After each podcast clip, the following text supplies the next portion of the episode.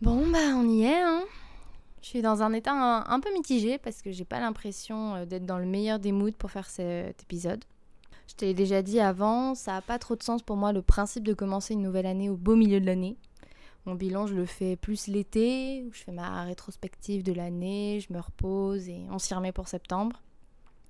Parce que là, bah, j'ai l'impression d'être au milieu de tout, au milieu de mon voyage, au milieu de mes projets, mon année, si je dois la décrire vite fait, avant de rentrer plus dans les détails, je dirais qu'elle est quand même divisée en deux, ce qui a du sens pour moi, avec ce que je viens de dire. Il y a toute cette première partie de 2023 qui a été longue, euh, pas productive, douloureuse aussi. Je l'ai commencé, j'avais encore ma béquille, euh, à attendre que mon corps se soigne et à attendre de pouvoir en faire plus. Il y a eu cet été qui a été horrible, euh, parce que j'ai affronté beaucoup de vérités et c'est surtout que j'ai pris des décisions difficiles. Et il y a eu cette deuxième moitié d'année où j'ai appris à revivre en faisant ce que j'aime le plus, voyager. Donc cet épisode, ben, il va pas être facile, facile à faire. Parce qu'il va me faire revenir sur des points qui me font toujours mal. Il y a cette phrase sur les réseaux qui a beaucoup tourné et qui a beaucoup de sens pour décrire mon année 2023. Euh, c'est l'année où j'ai rencontré la version la plus brisée de moi-même, mais aussi la plus forte. C'est un peu comme si elle avait été écrite ou pensée pour moi. Et quand j'en parle autour de moi, j'ai l'impression qu'il y a très peu d'entre-deux. Que 2023 a été soit une très bonne année, genre excellente, le top de ces dernières années, soit une vraie année de merde, où on a pris des décisions difficiles, on a eu des chocs par rapport à soi-même ou à son entourage. Et je sais pas dans quelle relation tu es avec les étoiles et son analyse, en d'autres mots euh, l'astrologie. Mais mon horoscope de l'année dernière me promettait une année difficile, bah, ce que j'ai eu, et maintenant euh, elle m'atteint de surprises. Je suis pas super confiante avec les surprises. suis vraiment contente qu'on ait mis ce petit exercice en place. J'espère que tu le fais avec moi parce que je te jure que c'est pas mal. Ça gonfle un peu ton estime personnelle mais sans trop toucher à ton ego puisque tu montres quand même une petite faille. Je suis reconnaissante cette semaine et ça va remonter un peu loin mais ça a pris son sens vraiment cette semaine. C'est que je suis reconnaissante d'avoir écouté cette fille en Inde et d'être allée dans cet ashram au Népal. Parce que même si j'y ai pas énormément approfondi ma pratique spirituelle, ce dont je vais y remédier parce que je me suis pris des bouquins, mais j'ai surtout partagé un mode de vie et du temps avec des personnes géniales et des enfants incroyables. Je sais qu'on parle beaucoup d'enfants depuis 2-3 épisodes, mais j'ai l'impression d'avoir une relation un peu particulière avec eux, qu'on s'attire un peu inévitablement. Et ils font tous en tout cas partie de mes meilleurs souvenirs de cette expérience de voyage. Avec eux, j'ai l'impression d'être complètement moi-même, d'être drôle, d'être enjouée, en gardant quand même un peu un rôle protecteur et de guide. Et ça tranche énormément avec ma vision de la maternité. Actuellement, c'est pas du tout dans mes projets de vie d'avoir des enfants, euh, déjà de par mon expérience personnelle. On a un truc un peu générationnel où les mères s'entendent moyen avec leur fille aînée dans cette famille, donc j'avoue que ça m'effraie un peu de répéter ce schéma. Je n'en ai pas du tout envie. Et puis d'être responsable de la vie de quelqu'un, euh, ça c'est pareil, ça me fait peur. Dans un des bouquins que j'ai acheté à l'ashram, la de Katmandou, il y a un passage sur la maternité que je trouve très intéressant c'est sur le principe de procréation et les enjeux que ça implique, d'un point de vue spirituel évidemment. On explique que créer un enfant, c'est quelque chose dans le fond qui est très violent, parce que tu crées un corps physique que tu imposes à une âme. Après ça, évidemment, ça a du sens si on croit à l'idée de la réincarnation. Mais donc imposes une nouvelle vie, soit une nouvelle âme, mais aussi à des plus vieilles. On entend beaucoup autour de nous que les vieilles âmes reviennent sur Terre pour revivre et apprendre des expériences qu'elles n'ont pas vécues antérieurement, ou pour réparer certaines blessures. Mais donc du coup, si on suit cette logique où on impose à une âme de se réincarner par la création de nouveaux corps, je trouve que ça change un peu la donne. Et ça remet beaucoup de choses en perspective, surtout quand tu vois à quel point la symbolique de tomber enceinte fait encore polémique. Entre l'accès à l'avortement qui n'est pas légal partout, les familles avec autant de mômes que dans une équipe de foot, et juste l'idée que c'est pas facile, plus ou moins en fonction des personnes, de tomber enceinte, et qu'on réfléchit plus, ou alors peut-être qu'on l'a jamais fait, au symbole même de créer une vie. Enfin bref, euh, tout ça pour dire que j'ai pas envie d'être responsable de ça, du moins pour l'instant. Euh, même si la transmission ça m'attire énormément, euh, le monde me fait encore un peu trop peur pour que j'y ramène une nouvelle âme innocente ou une ancienne âme brisée. Ce dont je dois faire attention cette semaine et travailler dessus, c'est mes compulsions d'achat. je suis une acheteuse compulsive. Ça va mieux aujourd'hui, mais quand j'achète quelque chose, je réfléchis très rarement à est-ce que j'en ai besoin, est-ce que j'ai l'argent pour, D'un point de vue financier, j'ai malheureusement ou heureusement, ça dépend, toujours été une bonne vivante. Ça vient, ça part, j'avoue, je suis pas encore assez mature de ce point de vue. Faire des économies, c'est difficile parce que ben, j'ai envie de me gâter, de gâter les autres et que je me dis, ben, l'argent, ça part, ça revient. Je suis toujours là à dire, t'inquiète pas, ça c'est pour moi, et il y a toujours rien compté. Je suis nulle en maths, donc ça aide pas toujours à anticiper les Ah, mais il reste plus que ça sur mon compte, mais qu'est-ce que j'ai fait? Mais c'est ce que je disais, ça va mieux.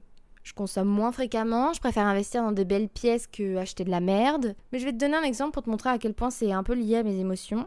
Il y a quelques années, mes parents ont divorcé. Et ils sont toujours dedans d'ailleurs. Mais j'ai très mal vécu euh, ce début d'expérience parce que j'ai une vision quand même qui est très innocente de la famille et donc voir des conflits, des prises de position et des rejets, ça m'a fait beaucoup souffrir. Bref. Mais dès que ça allait mieux, ben, j'allais m'acheter quelque chose et j'alliais ça au plaisir. Et donc ça me faisait du bien. Pareil, j'ai des obsessions d'achat que j'ai du mal à réfréner. Quand je veux quelque chose, en général, je l'ai. Et hier, en arrivant dans une grande ville bien moderne, bah, j'ai craqué, j'ai fait des achats. Alors heureusement, je suis en Asie, donc ça coûte pas cher. Mais j'ai acheté des trucs dont j'ai pas foncièrement besoin et surtout qui vont même pas rentrer dans mon sac. Je bouge demain et j'angoisse à l'idée de faire mon sac ce soir. donc il faut que je fasse attention euh, sur ce point. Bon, on va peut-être commencer, non? Alors bienvenue dans ce nouvel épisode de Let's Glow Girl, le dixième, peut-être le plus difficile à faire après celui de lancement. Alors c'est parti. Vous êtes bien sur la messagerie du karma. Laissez-moi un message après le... Ouais, c'est moi. Mec, tu me saoules tellement. Tu m'emmerdes.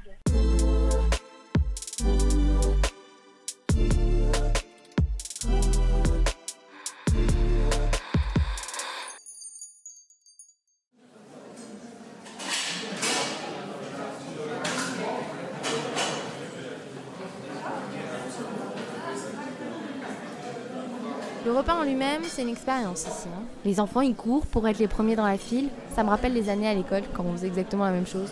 Même si je réussissais toujours un peu à m'adouer quelqu'un pour doubler quelques têtes. J'étais une petite voyou plus jeune. Ah, je me suis calmée aussi. une fois qu'un petit nombre est présent, ils joignent leurs mains et prient en chantant. Ils remercient pour ce repas.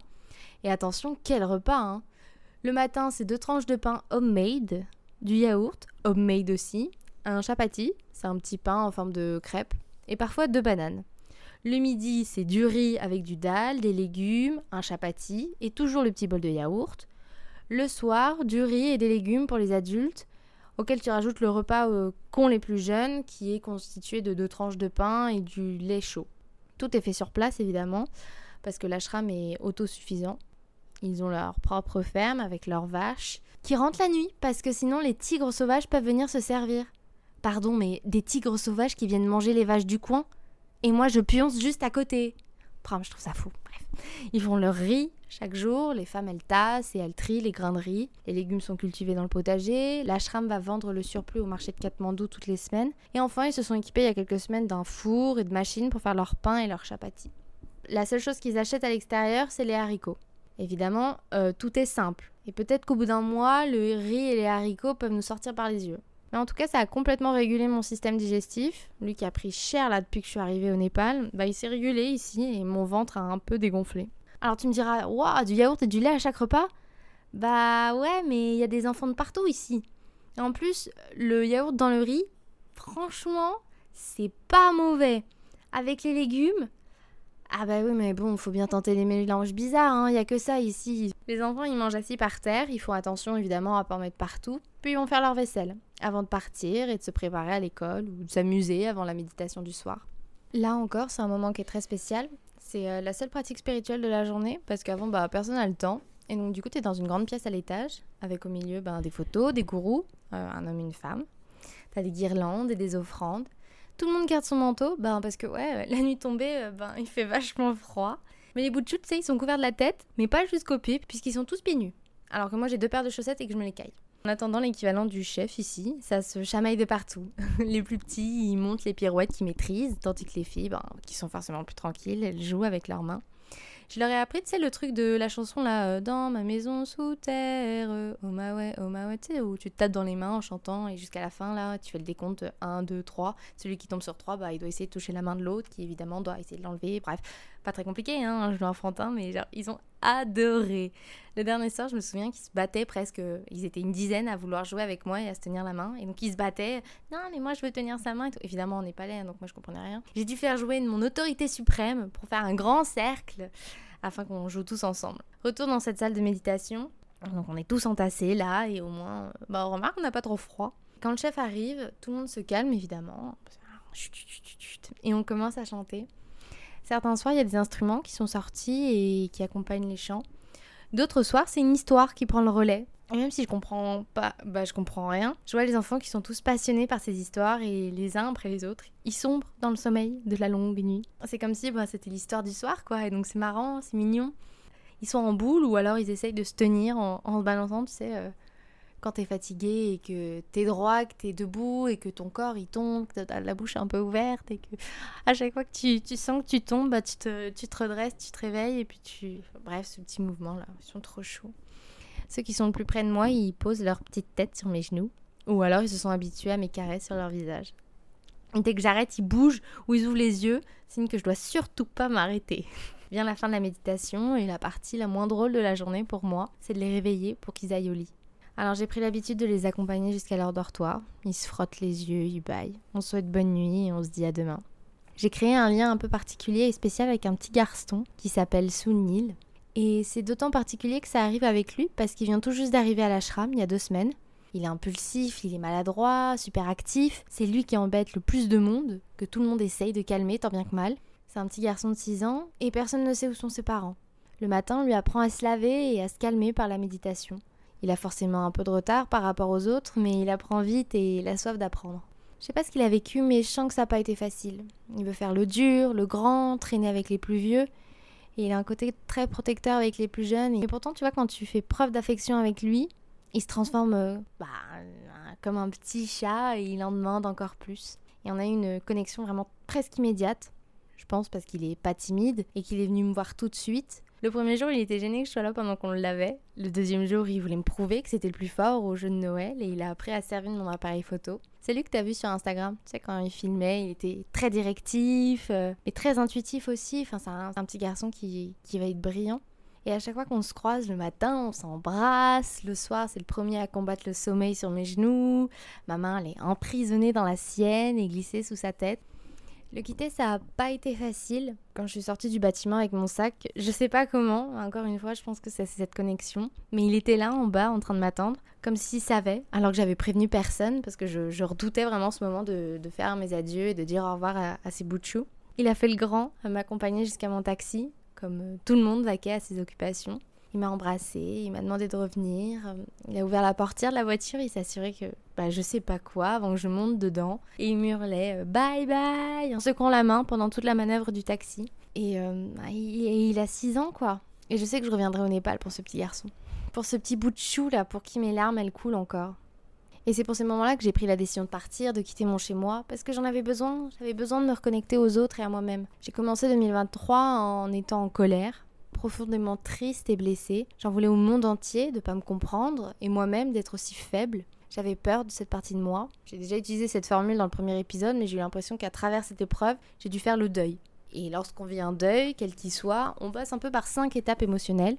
C'est ce que j'ai lu dans un bouquin. Et c'est qu'une fois en fait qu'on a passé ces cinq étapes de deuil qu'on peut transcender l'expérience et rouvrir son cœur à nouveau euh, en conscience. Il y a la tristesse, la colère, le déni, la négociation et l'acceptation.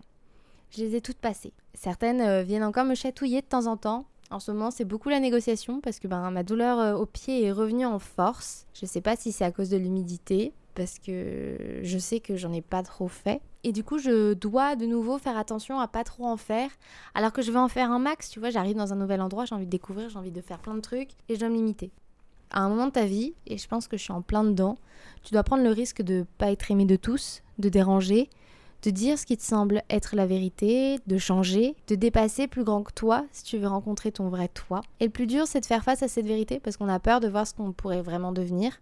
Et le changement, ben, c'est pareil, tout ça, on l'a déjà un peu évoqué, mais c'est très effrayant. On le sait tous les deux. Ce qui est effrayant, c'est de faire le deuil, de passer par ces cinq étapes et de faire le deuil de ce qui a été, le deuil des attentes qu'on a formulées et de l'identité qu'on s'était forgée, le deuil de nos fausses croyances ou de nos habitudes. Le vrai changement, je pense qu'il passe forcément par une phase d'effondrement pour pouvoir reconstruire en fait ce que tu souhaites. Et 2023, ça a été mon effondrement et j'ai commencé à me reconstruire quelques mois avant le début de 2024. Donc je suis fière avec du recul aujourd'hui de ce passage qui a été obligatoire, qui m'a permis de prendre le chemin, qui me permet euh, d'être une meilleure personne aujourd'hui que je ne l'ai été l'année dernière et les années précédentes et qui me permettra encore d'évoluer encore plus. Cette année, je suis devenue aussi très consciente de qui je suis et de comment je partage et veux partager mon énergie. Je dois encore apprendre à laisser certains de mes traits toxiques hein, pour me libérer complètement, mais j'y bosse, j'y bosse. Ces 12 mois ont été décisifs sur le plan de la communication. Ce podcast en est la preuve. Hein. J'ai repris un peu le pouvoir de la communication, celui de la réflexion, de la conversation. Moi qui laisse peu d'importance euh, aux paroles face aux actes, j'ai appris à découvrir un peu l'équilibre entre les deux. J'ai fait face à de nombreux échanges et interactions qui ont parfois été difficiles. Hein, quand tu t'en prends plein la gueule et, que tu dois faire avec ou que tu dois toi imposer tes limites et donc du coup juste te rappeler euh, que tu existes, que tu es quelqu'un qui a de l'estime et que tu ne peux pas te laisser traiter de cette façon, bah c'est difficile parce que forcément tu provoques une réaction chez l'autre qui n'est pas forcément positive et donc c'est dur. Mais j'ai appris à poser des limites et à me faire comprendre. J'ai appris aussi, et qu'importe combien tu travailles sur toi-même, peu importe l'intelligence émotionnelle ou l'amour propre que tu possèdes, qu'il y aura toujours des jours où tu seras triste et où tu auras mal mais ça veut pas toujours dire que quelque chose ne va pas chez toi ou dans ta vie. C'est juste que bah, c'est normal d'avoir de bons et de mauvais jours. Ça fait partie de l'expérience d'être humain. Mais c'est pas quelque chose dont il faut avoir peur ou dont il faut culpabiliser.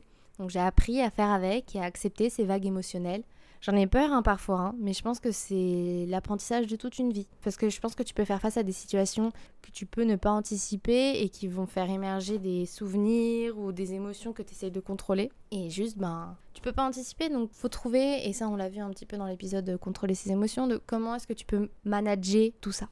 Après avoir dit au revoir à mon pays préféré jusque-là, je me suis envolée pour le Vietnam. Et depuis que je suis ici, je suis comme une petite folle j'ai retrouvé l'effet d'une grande ville moderne et dynamique. Il y a quelques semaines, je sais pas si tu te souviens, j'écrivais que les grandes villes, ça m'irritait. Alors qu'ici, je me sens comme à la maison. Il y a des shops de partout, j'ai envie de tout goûter, tout acheter, je suis devenue une vraie petite citadine. Et j'ai l'impression aussi d'avoir clôturé une sorte de chemin initiatique spirituel et que maintenant je dois intégrer dans le quotidien ce que j'ai appris. C'est difficile, hein d'autant plus que l'une de mes meilleures copines m'a rejointe pour la nouvelle année on va passer quelques semaines ensemble à arpenter ce pays, donc c'est trop cool, je suis trop contente. Et je sais qu'avec elle, je suis un type de personne très précis et je vais devoir faire un vrai travail sur moi-même pour assumer cette nouvelle version de moi qui, je trouve, ne correspond plus à la personne, à ce type de personne que je suis avec elle. Donc la tentation, franchement, elle est grande, euh, celle qui te fait retomber un peu dans tes travers et qui te fait oublier le travail que tu as accompli jusque-là. Mais ben, j'y crois. J'espère que ça va bien se passer. 2023, ça a été une année de guérison, d'affirmation personnelle et de profond détachement. J'ai jamais autant appris sur moi qu'en cette année. J'ai surtout pris connaissance de mes blessures intérieures qui sont beaucoup liées à mon passé. Ça m'a permis de me détacher de certaines croyances limitantes pour en créer de nouvelles. Donc je remercie les doutes qui ont été les miens pendant de longs mois, puisqu'ils m'ont mené là où je suis. Je savais plus qui j'étais parce que j'étais prise dans cet engrenage euh, avec cette blessure, avec la dépression qui s'en est suivie, tout en étant incapable de faire ce que je faisais depuis toujours, faire plaisir à tout le monde et tout le temps, un peu en m'oubliant. Et cette blessure, bien qu'elle ait été méga violente, douloureuse, ben ça m'a rappelé qui j'étais et elle a pointé du doigt qu'il était temps que je change. Alors je remercie aussi ce temps que j'ai trouvé tellement long. Oh la vache, comment je me suis emmerdée à certains moments cette année. Mais il m'a permis de reconstruire mon estime. Et ça est pareil, un processus qui est très long. Mais au moins il est enclenché. Ces mois n'ont pas été faciles. Euh, ça fait un moment que là, la vie, elle me challenge quand même dans mon rapport aux autres. Et c'est comme ça aussi qu'elle me fait faire face à mes responsabilités. Toute cette année, en fait, ça rime avec sortir de ma zone de confort. Autant en expérimentant cette détresse émotionnelle et psychologique qu'en voyageant blessée à travers le monde. Mais j'ai retrouvé quand même le chemin de la joie et de la créativité parce que bah, j'ai osé découvrir ce qu'il y avait plus loin de chez moi. J'ai appris à m'affirmer telle que je suis et je sens que je finis cette année plus alignée, plus mature, plus déterminée que je ne l'ai sans doute jamais été. Le truc qui vient à la mode là, on le voit souvent sur les réseaux sociaux, c'est de faire un mood board. Tu ça consiste à prendre des images, de les mettre tout ensemble sur un fond, et c'est censé nous inspirer, nous rappeler tout au long de l'année les objectifs qu'on s'est fixés. Euh, autant quand c'est pour la DA d'un projet pro, je trouve que ça a du sens, mais pour planifier ton année, euh, je trouve que ça ressemble pas à grand chose. Comme si ça allait vraiment changer quelque chose d'avoir une photo de plage ou d'autres trucs pour te rappeler de partir en voyage. J'ai un bateau en fond d'écran de téléphone, c'est pas pour autant que je prévois d'investir dans un bateau prochainement. hein. Je trouve que manifester ce que l'on veut pour cette nouvelle année, ça a pour le coup plus de sens. Je parle pas de résolution euh, que tu dois avoir checké avant la fin de la prochaine année. Surtout qu'on sait pertinemment qu'au bout de trois semaines, ben, tout est oublié, tout est refourgué au placard. Euh, mais je te parle bien de faire des demandes qui sont précises à l'univers de ce que l'on attend. Faut faire des formules courtes qu'on peut être en mesure de se répéter tous les jours. Faut pas en avoir trop, hein, parce qu'après, ben, ça saoule. Tu vois, pour moi, il en faut deux, trois, peut-être quatre, max. Tu dois donc vraiment déterminer quelles sont tes priorités cette année. Ensuite, il faut éviter la négation, tout simplement parce que c'est un procédé que le cerveau ne conçoit pas. Par exemple, si tu écris Tu ne dois plus penser à ton ex, qu'est-ce que tu fais? Bah tu penses à lui pour te dire ensuite merde, c'est une erreur, euh, je dois plus y penser, bah bah bah vire. Dis-toi à la place, je soigne mon cœur. C'est euh, parce que tu sais que c'est ton cœur qui souffre, c'est ta tête, enfin, tu vois, tu vois ce que je veux dire, c'est que c'est ta tête qui t'envoie le truc, mais tu sais que t'as mal au cœur parce que tu penses et qui te rappelle des trucs et voilà. Donc en fait juste, ben mon cœur se soigne et inévitablement tu vas arrêter de penser à lui puisque c'est lui qui est à l'origine de la souffrance de ton cœur. Tu vois ce que je veux dire? Je soigne mon. Évite aussi les formulations qui disent je veux, je veux, nanana, parce que quelque chose que tu veux n'est pas, pas encore arrivé. Alors que toi, tu es déjà dans la volonté de faire le changement. Donc représente-les toi comme si tu les avais déjà. Je ne veux plus être en retard devient je suis à l'heure où que j'aille. C'est beau, putain. Autre point important, c'est ok qu'il y ait de la résistance et qu'il y ait des jours où, où pouf, t'as la flemme. Identifie euh, quelle est l'excuse et si elle est bonne, voire excellente, hein, ça se trouve. Il faut juste que tu essaies de l'adapter à ton rythme. C'est pas à toi de t'adapter à ce changement, à ce que t'attends. Il n'y a pas à avoir autant de pression, hein. C'est ce changement qui en fait s'adapte à ton quotidien pour te l'améliorer. Donc trouve des solutions pour satisfaire les mais qui se présenteront à toi.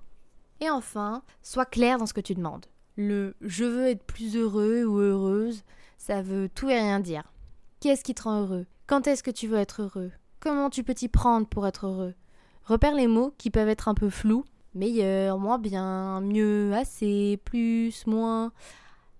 Et les mots qui sont un peu trop génériques, genre euh, amour, liberté, santé, joie, bonheur, communication, entente, sérénité, ces mots-là. Tu dois être en mesure de savoir si ton objectif indique quand et dans quelle situation ta résolution de la nouvelle année va se manifester. Par exemple, 2024, j'espère pouvoir voir le bout avec mon pied. J'espère me faire opérer et que la douleur disparaîtra cette année. Donc mon intention c'est mon pied est guéri.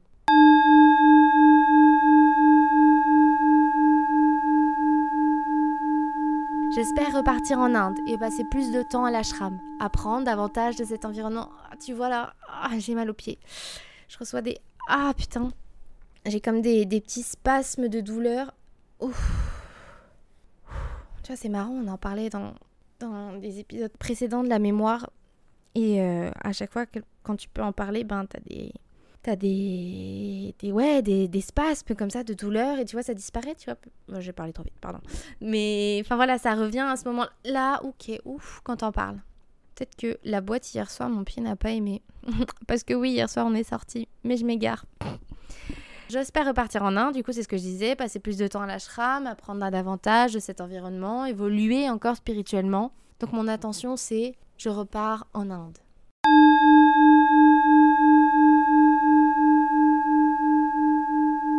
J'espère continuer à m'affirmer dans cette nouvelle voie qui me procure de la paix. Je suis moi-même, je suis épanouie en étant moi-même.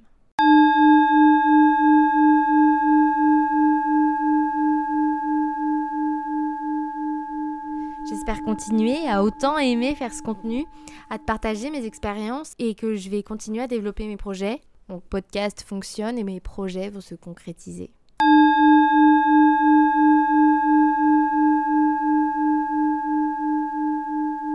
Je veux continuer à me pardonner pour tout le mal que je me suis fait, me pardonner de ne pas savoir faire mieux, de pas être meilleur tout le temps, me pardonner d'avoir laissé des gens qui se sont trompés, rester trop longtemps et prendre trop de moi-même, me pardonner de pas savoir combien d'amour je mérite et à quel point je peux être forte, me pardonner de juger chacune de mes larmes, ma douleur, mon chagrin, me pardonner de pas célébrer chaque forme de moi-même qui a été un tremplin vers celle que je suis aujourd'hui. Donc mon intention elle est toute simple, c'est je me pardonne.